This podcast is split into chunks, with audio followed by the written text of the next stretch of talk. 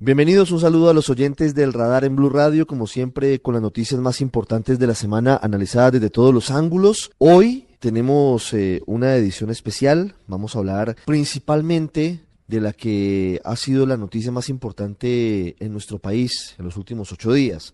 Con frecuencia dedicamos el programa a varios temas. Hoy vamos principalmente a concentrarnos en eh, lo que significa la entrega de armas de las FARC y en lo que significa la última marcha de esa guerrilla, lo que ha venido ocurriendo en los últimos días a propósito de la llegada de 6.900 hombres y mujeres a 26 puntos en Colombia y a lo que ya comenzó hace muy pocos días, hace 72 horas, en la práctica, que es el registro de las armas de las FARC y la entrega de las mismas al mecanismo de Naciones Unidas que ha sido dispuesto para ello.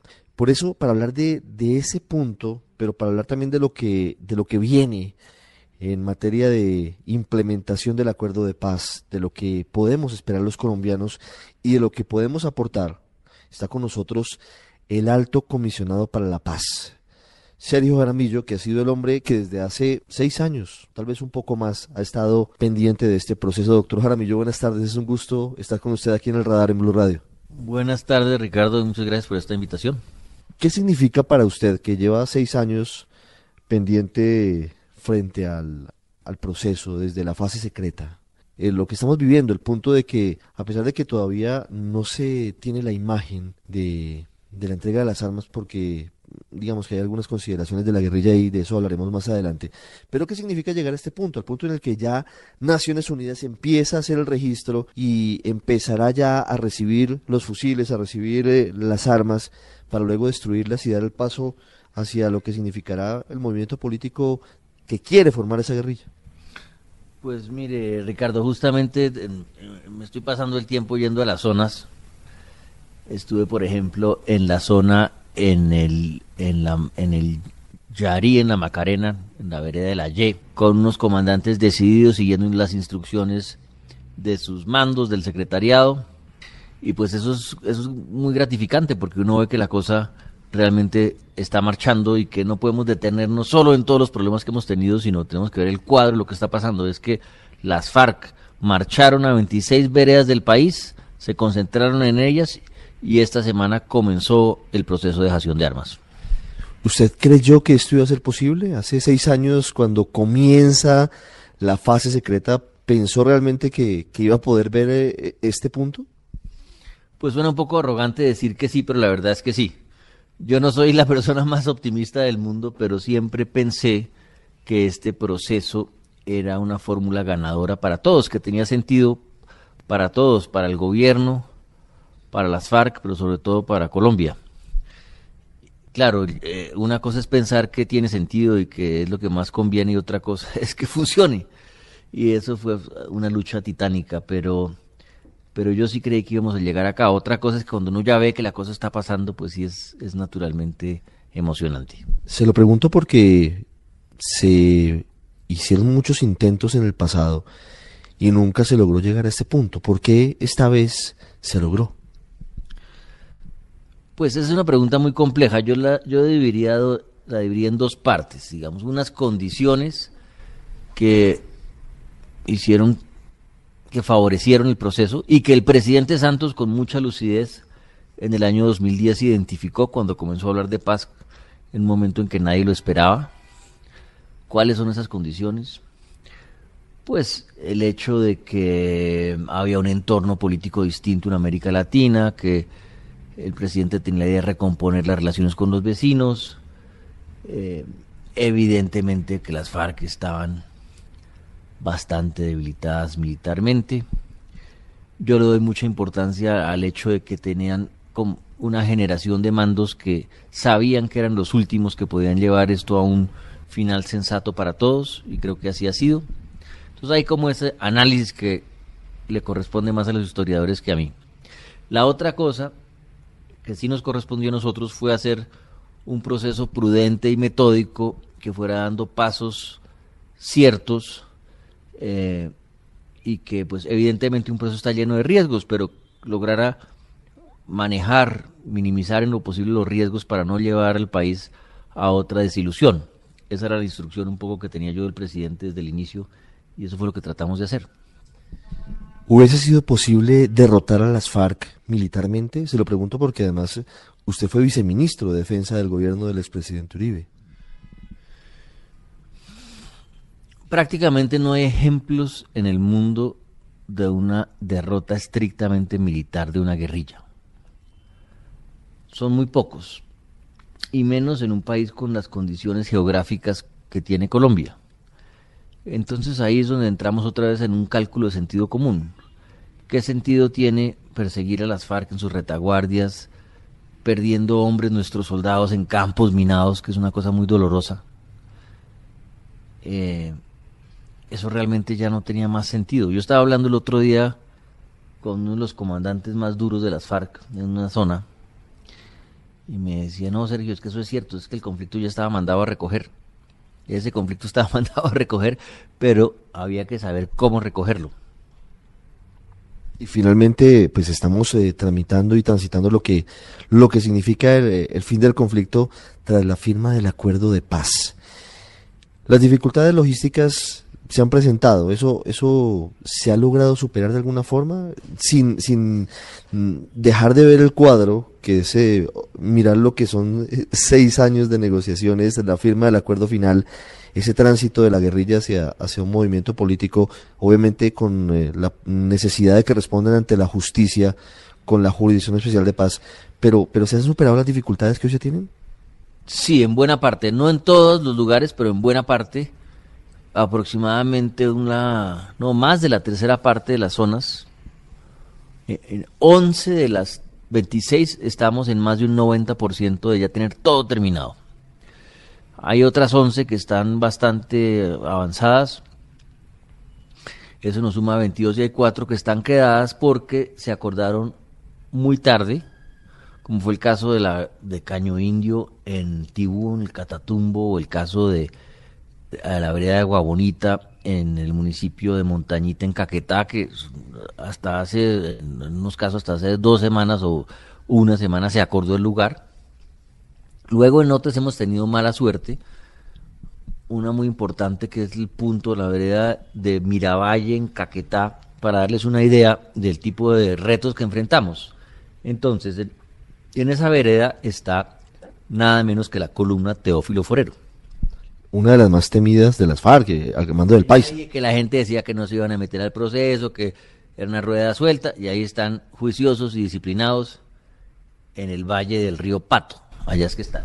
¿El país está ahí? ¿Alias el país? Ahí está alias el paisa, Oscar Montero, al frente de su columna, juicioso. En una zona histórica de las FARC, el río Pato. Histórica de las FARC, yo estuve hablando con él hace no mucho tiempo. Resulta que el campamento lo querían tener en un punto elevado, con una carretera muy empinada, de difícil acceso. Entonces, para que se pueda acceder a ese lugar y armar el campamento, hay que meterle mucho material a esa carretera, porque es muy empinada y es nueva. Y para meter el material hay que pasar por un puente sobre el río Pato largo, de casi 60 metros, que había construido la comunidad, y que porque justamente hemos metido todo el material, se ha venido debilitando. Entonces la comunidad comenzó a decir, no hombre, no me pueden pasar más de vehículos de más de 10 toneladas, luego uno más de 7. Y entonces estamos en un círculo viscoso porque eh, si no arreglamos el puente rápido no podemos entrar al material, si no entramos al material no podemos construir la carretera, si no construimos la carretera no podemos levantar el campamento, ¿no? Es el tipo de, de dificultades que uno encuentra allá pero todos nos están ayudando, el ejército está ayudando a ver si resolvemos el problema del puente lo más rápido posible. La foto de la mesa que usted encontró en 2011 con las FARC, con Mauricio el médico, la delegación de la guerrilla y la delegación del gobierno que en ese momento estaba conformada por varias personas que después no estuvieron en el proceso, pero que sí fueron eventualmente asesores como Alejandro Eder, el mismo Enrique Santos le muestra un cambio en las FARC entre lo que pensaban y decían en ese momento sus comandantes y lo que ha pasado hoy? Total. Total, porque por eso digo que uno tiene que entender que uno si no, si no entiende que un proceso de paz es un proceso de transformación, no entiende nada. Eso es lo que ocurre con un diálogo serio e intenso que dura tanto tiempo. recuerde solamente el discurso de Iván Márquez en Oslo y mire las declaraciones que dio esta semana, por ejemplo, y compare las dos cosas. Eh, no, el cambio es realmente muy grande y eso es lo que yo creo es que reafirma las posibilidades del diálogo y la decisión acertada del presidente Santos de intentar abrir ese espacio de interlocución para, para transformar las cosas, no solamente a las FARC, sino a la gente, al, mismo gobierno. Eh, estuvimos esta semana con una delegación del Congreso, en, como mencionaba, en la zona de, de la Y, en el Yarí, en la Macarena, y había, había congresistas de todo tipo, senadores. Esa es una zona que tiene todavía bastantes dificultades en comparación con las otras, pero lo que más les impresionó fue ver a la guerrilla decidida. Ahí habían por lo menos uno o dos escépticos y salieron todos muy impresionados de ver la realidad de la paz en el territorio. ¿Qué pensó usted cuando escuchó a Iván Márquez o cuando escuchó a Santricho en Oslo quizás, quizás, quizás, si reconocerían uno a sus víctimas? ¿En ese momento usted pensó que el proceso no iba a tener éxito o dijo, bueno, es parte de lo que será la negociación? En ese momento pensé que esto iba a ser mucho más duro de lo que esperaba. ¿Por qué? Porque nosotros comenzamos a hablar, este proceso ha tenido como unas fases Primero unos intercambios de notas, de cartas, que comenzaron en septiembre del 2010. Eso van a ser siete años de, de ese momento. Luego iniciamos las conversaciones secretas hace casi exactamente cinco años, el 24 de febrero del 2012. Terminamos con un acuerdo marco el 26 de agosto del 2012 y al final de esas conversaciones secretas, como eran a puerta cerrada y no teníamos la presión de ustedes los medios, pues eso tenía un, clima bastante bastante bueno porque nadie estaba pensando en su audiencia, en cómo lo están viendo y si está cayendo bien o mal y si, no estaba concentrado en la tarea. Entonces había un clima bastante bueno y yo alcancé a pensar que eh, eso se podía hacer relativamente rápido. Fue rápido eso. Uno o dos años, una cosa así. Confieso que nunca me imaginé que fuera a durar cuatro años la negociación pública, digamos. Pero claro, cuando cambiaron las delegaciones y llegó Márquez y llegó Santilli con ese discurso, dije, no, aquí estamos prácticamente en ceros otra vez. Aquí hay que volver a comenzar a construir para encauzar esto. Y eso fue un poco lo que pasó el primer año, yo creo. Hablando de esa fase exploratoria, la muerte de Alfonso Cano pudo estar eh, cerca de hacer fracasar ese intento de paz o, o, cómo se vivió? Pues fue un momento muy delicado porque veníamos ya hablando casi un año por escrito de tener una reunión directa y no se había dado. Y casualmente un hecho que no es muy conocido, el secretariado había designado a Mauricio el médico, el comandante del bloque oriental, como uno de los dos llamados plenipotenciarios por ellos, y a eh, Timochenko. O sea que Timochenko se pasó seis meses de su vida pensando que iba a reunirse con nosotros. Timochenko hubiera asumido el papel de Iván Márquez, es decir, si, si Cano no hubiese muerto, Timochenko hubiera sido el jefe del equipo negociador? Puede, ser porque él iba para la negociación secreta con nosotros. Y cuando cae Cano, pues el secretariado toma la decisión de seguir con este curso,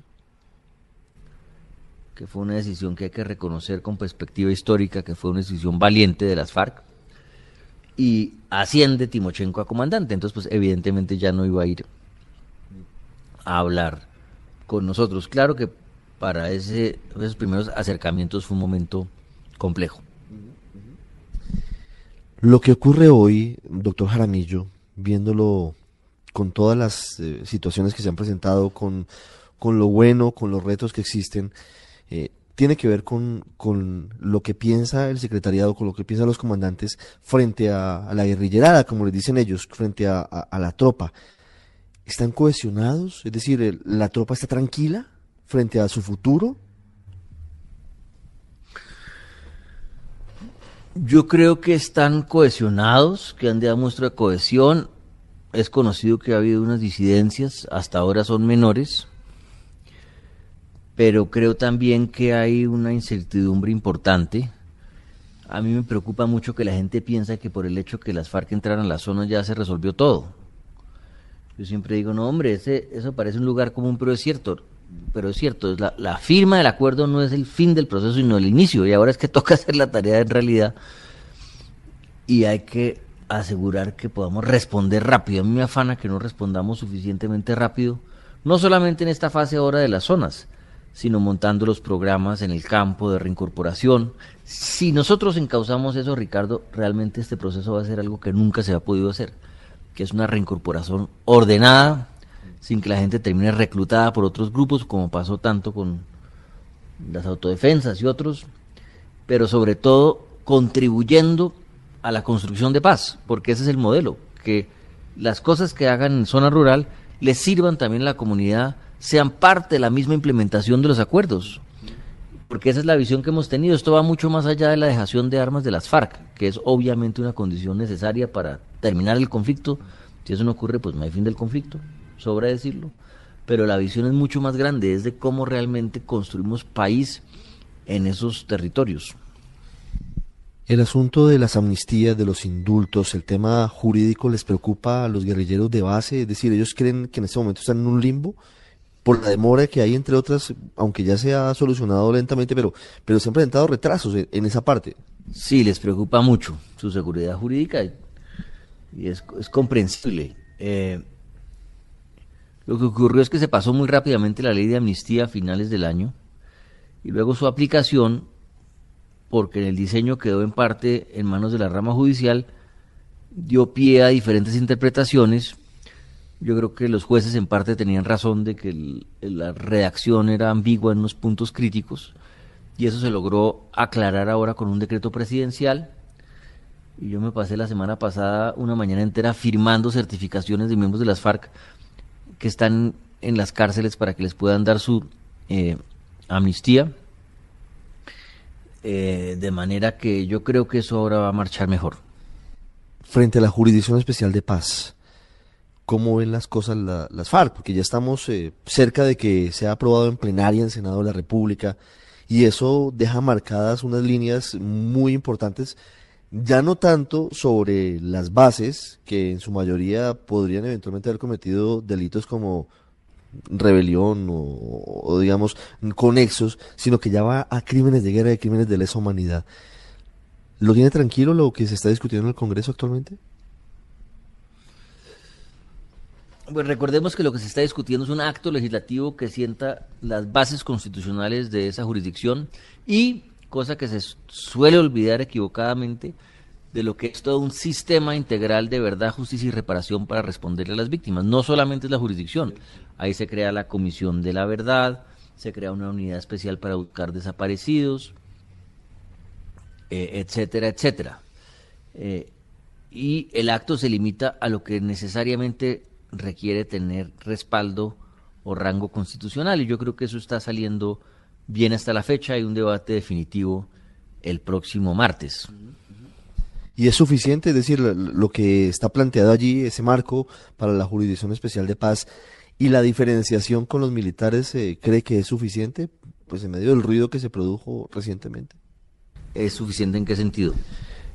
Para poder garantizar que, que puede avanzarse realmente con tranquilidad por parte de las FARC. Creo que ese va a ser un, hito muy importante ya de la implementación. Una vez esté esa base ahí, ya está claro que eso existe, que es parte de un artículo transitorio, hay que decirlo, la Constitución, porque todo esto es transitorio, tiene carácter transicional, no es para que sea parte para siempre. Eh, y eso le va a dar confianza a mucha gente, de que esto ya tiene unos, ya está echando raíz.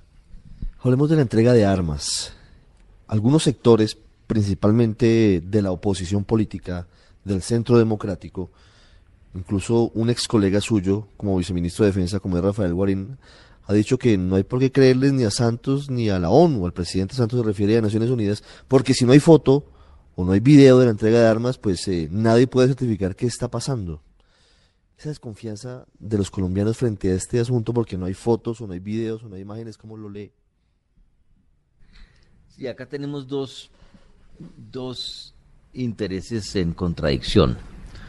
Por una parte, las FARC, que quieren, como suele ocurrir con las guerrillas, hacer una cosa de bajo perfil, y por otra parte la necesidad que tiene el país de, ver imágenes que le permitan creer. ¿Qué es lo que va a ocurrir? Lo que va a ocurrir es que estos primeros pasos del desarme se van a dar como se acordó entre Naciones Unidas y las FARC.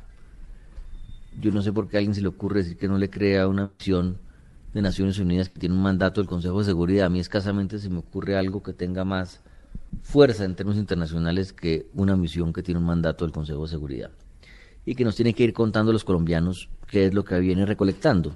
Pero yo sí creo que es muy conveniente que por lo menos al final haya unas imágenes de ese fin que le permitan a la gente visualizar qué fue lo que pasó con las armas.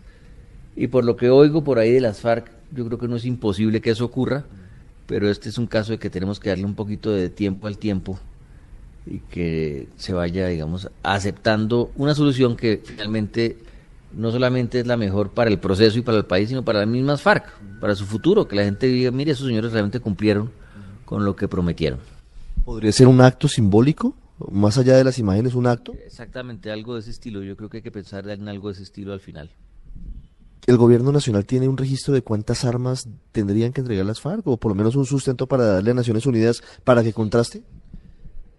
Sí, porque a diferencia de lo que pasó con los um, paramilitares, sobre quien el Estado sabía muy poca cosa, en buena parte porque nunca los quiso investigar en serio, y hay que preguntarse por qué. En el caso de las FARC tenemos mucha información.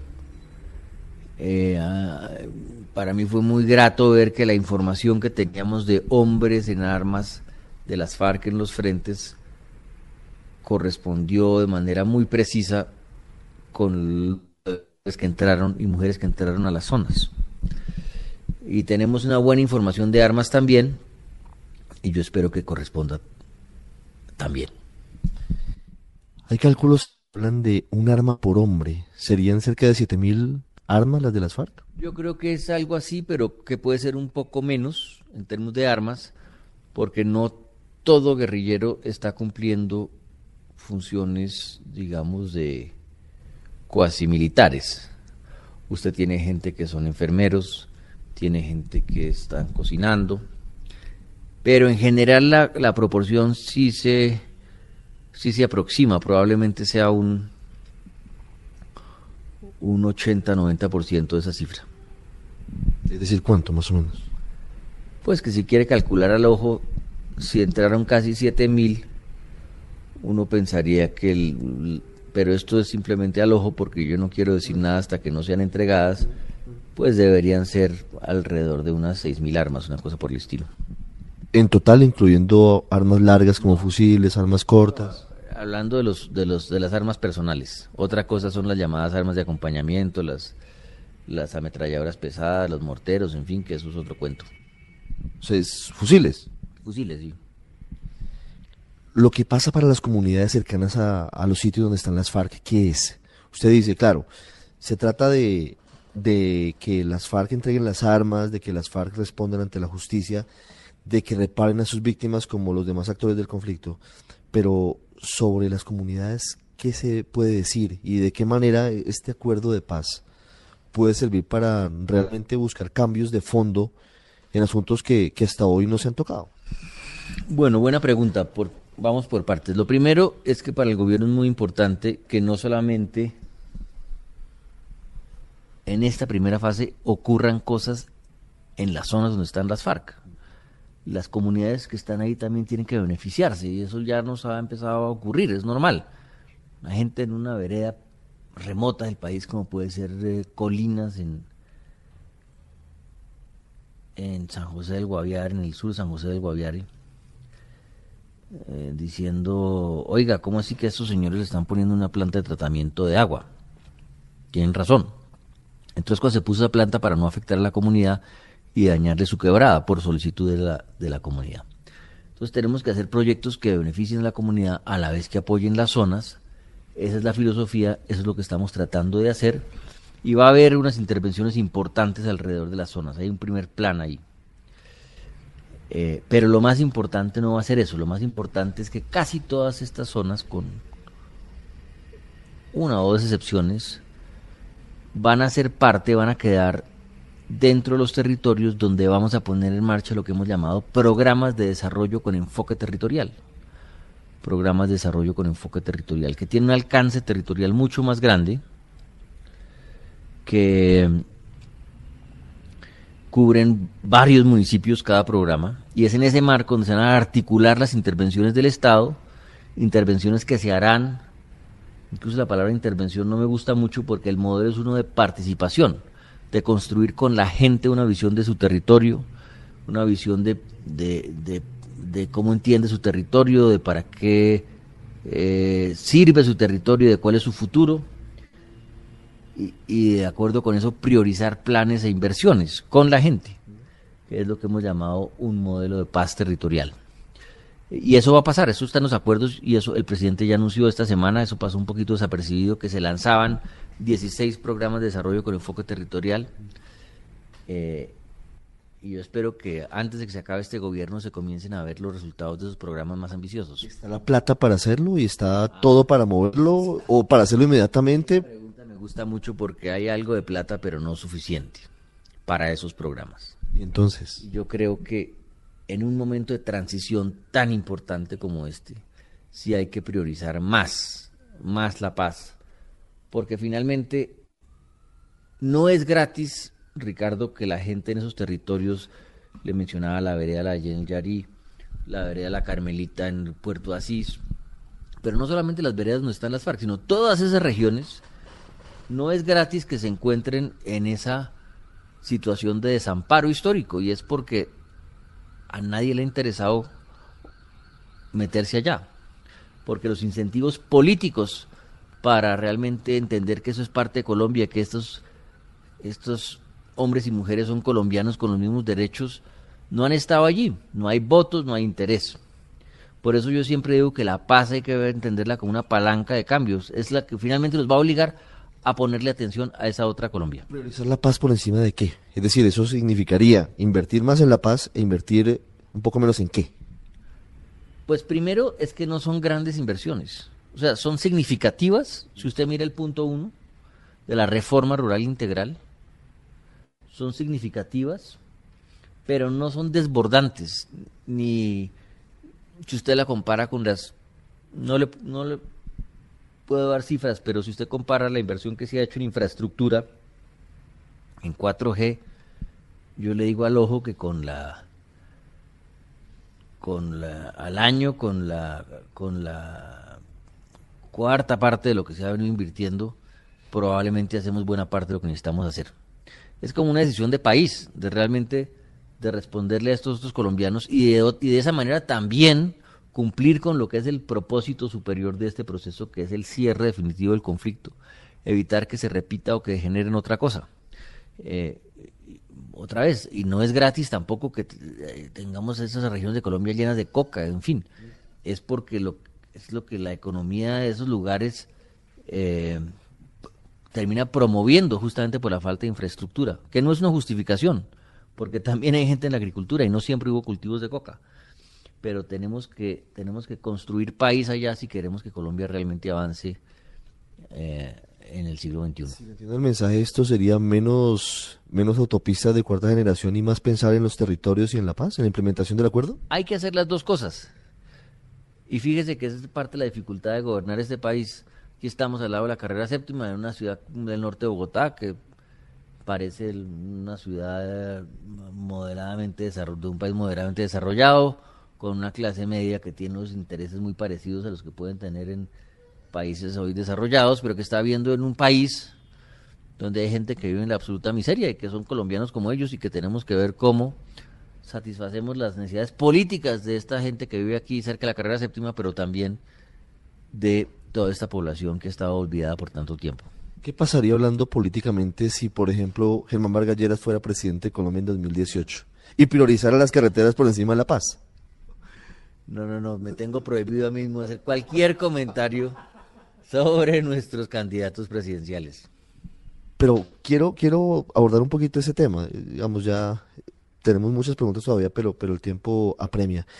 Pero sí quiero preguntarle por la campaña del 2018, frente a lo que significan los retos de la paz. ¿Cómo lo ve? Con preocupación, porque yo sí creo que es el mayor riesgo que tenemos. Yo creo que el proceso de las zonas y de la dejación de armas va a requerir muchos esfuerzos, pero yo creo que eso va a salir bien. Creo que el gobierno va a comenzar a implementar los acuerdos. Ojalá el ministro de Hacienda nos haga el favor de conseguir más recursos, pero eso va a salir relativamente bien. Pero si llega un gobierno en el 2018 que tiene la agenda de desmontar todo esto, si estamos fregados. Entonces, por eso yo digo que, y lo he dicho públicamente, que lo único que pido es que se respete el proceso, que se respete el proceso de reintegración a la vida civil, de reincorporación de las FARC, unos mínimos, unos mínimos. Y pues que la democracia decida qué gobierno quiere tener Colombia en el 2018. Yo no le voy a hacer campaña a nadie, pero sí creo que debería haber un, pacto de, unos mínimos de respeto al proceso de paz. ¿No le haré campaña a Humberto de la Calle, por ejemplo? Ya le dije que me prohibía a mí mismo hablar sobre los candidatos. Pero ese tema es una preocupación que se tiene el día de hoy y es, y es un tema crucial. El, el expresidente Uribe salió un poco a rectificar lo que había dicho uno de sus senadores en el sentido de que si llegaba al Centro Democrático al poder en 2018, pues mm, reabriría la negociación. El expresidente Uribe dice no, pero sí vamos a hacer modificaciones. ¿Usted cómo vio ese, ese pronunciamiento, por ejemplo, de un sector de la, de la población, un sector de la política? Me parece en este momento de tanta incertidumbre muy irresponsable decir esas cosas.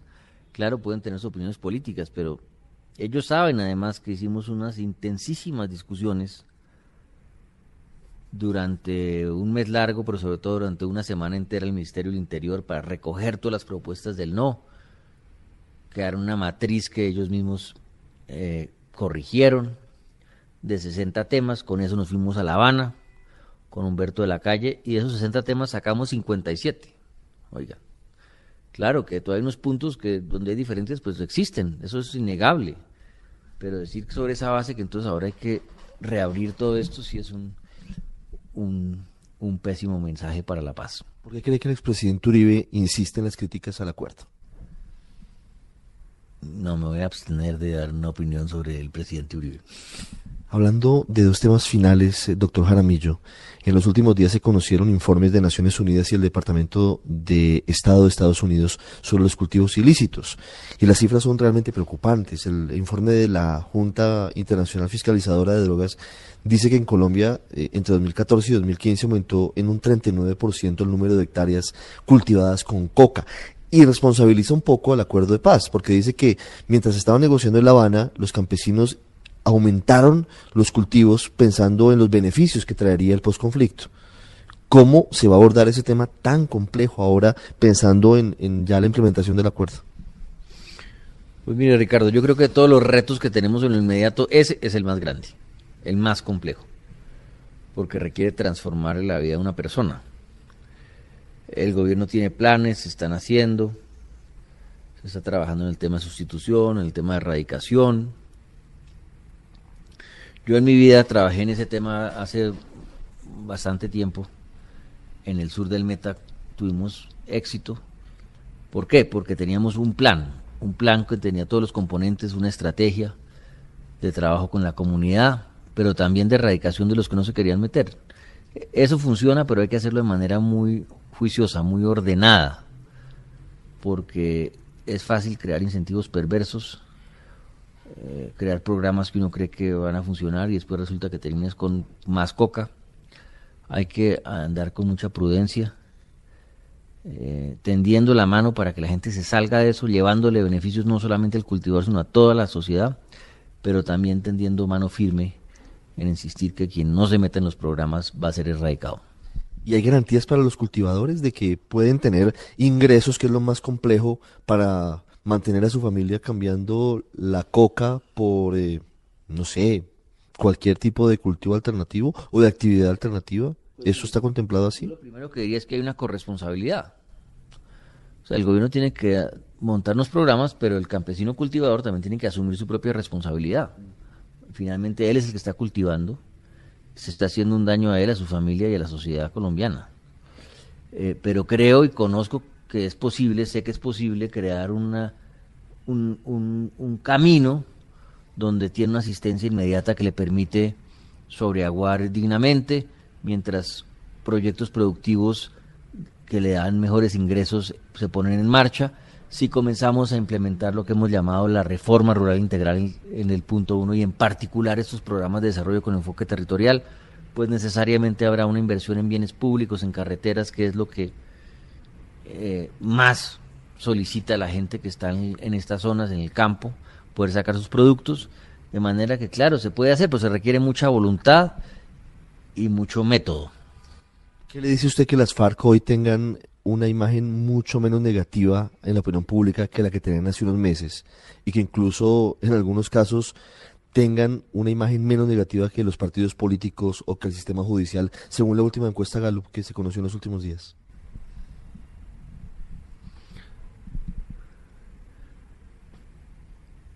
Pues yo lo que creo, pero esto también es especulación, quién sabe, es que la posición de los colombianos era una posición, ha sido una posición en su mayoría bastante racional de ser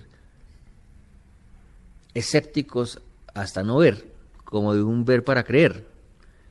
¿Por qué les voy a creer si soy un ciudadano normal y veo que han fracasado todos los procesos y que están aquí hablando y hablen, hablen ¿por qué voy a creer yo? Pero ya viendo que los señores firmaron el acuerdo, viendo que los señores se concentraron en las zonas, viendo que los señores han hecho unos actos de reconocimiento y responsabilidad importantes que nadie se hubiera imaginado. Yo los invito a que busquen, eso se debe encontrar en internet, está en la página de mi oficina, el acto que se hizo en Cali donde Pablo Catatumbo le pide disculpas a las familias de los diputados, pues todas esas cosas van sumando y van diciendo, bueno, estos señores sí van para donde les estamos comenzando a creer. El mensaje suyo para quienes todavía hoy no creen, doctor Jaramillo, o para quienes no le dan la importancia que requiere o que tendría un asunto como estos, que son siete mil hombres y mujeres que estuvieron 50 años en la selva y están entregando las armas y están volviendo a la sociedad. Lo que pasa, Ricardo, como sabemos todos, es que quienes vivimos aquí en el norte de Bogotá o en, o en Cali o en Barranquilla o en Bucaramanga, la mayor parte no ha sufrido directamente el conflicto, sobre todo no lo ha sufrido todos los días, no ha convivido con el miedo, no sabe lo que es eso, no sabe lo que es la vida de una persona en una vereda de la Uribe Meta donde permanentemente había combates, donde había el riesgo de que se llevara uno de sus hijos, reclutado, incluso que cayera una bomba en sus campos. Y por eso esas imágenes extraordinarias de, de alegría que vimos cuando las marchas pasaron, una que hubo muy larga de tres días, pasó justamente por la Uribe, salía la gente con los campesinos con banderas blancas, salieron los, salió el párroco de Jardín de Peñas con una cámara a filmar, porque la gente no se podía creer este martirio que habían visto se estuviera acabando. Eh, a, mí, a mí sí me sorprende francamente que la gente no, no se emocione un poco más con eso. Así sea por la, por la, por, la, por la felicidad ajena de que para esta gente se acabó la guerra. Pero creo también que hay que entender que la ambición de ese proceso va mucho más allá de las FARC, que hay unos problemas que el país tiene que resolver. Mire, el Consejo de Ministros de la semana pasada Tatiana Orozco, la directora del Departamento para la Prosperidad Social que va a dejar el gobierno, estaba haciendo como un resumen de lo que se ha avanzado en la reducción en este gobierno de la pobreza multidimensional. Y los resultados realmente son bastante impresionantes. Son más de 4 millones de colombianos que han salido de la pobreza. Pero cuando usted ya mira el detalle, se da cuenta que vamos muy bien, pero que el quiebre está en la diferencia entre el mundo urbano y el mundo rural. Y usted no puede pretender que usted es un país desarrollado con gente que viaja y son eh, por el continente, por el mundo, que se puede cosas que antes nadie lo podía hacer, que llega gente, que estamos cada vez más conectados con la mitad del país viviendo en el siglo XIX. Eso no, eso, eso no es, eso no, eso no funciona. Y lo que hay que entender es que este proceso se trata es de eso, de resolver esos tres o cuatro problemas de fondo que nos han tenido anclados en el pasado, como es este desequilibrio tan brutal entre el campo y la ciudad, como es el hecho de tener parte del país cubierto de cultivos de coca y como es el hecho sobre todo de tener millones de víctimas que no han tenido una respuesta adecuada en materia de verdad y justicia. En medio de este agite, Sergio Jaramillo ha podido pensar qué va a hacer el 8 de agosto del 2018, qué quisiera hacer de su vida después de esta experiencia. Yo la única respuesta que tengo es, como usted tal vez, irme a dormir. Doctor Jaramillo, muchas gracias. Gracias.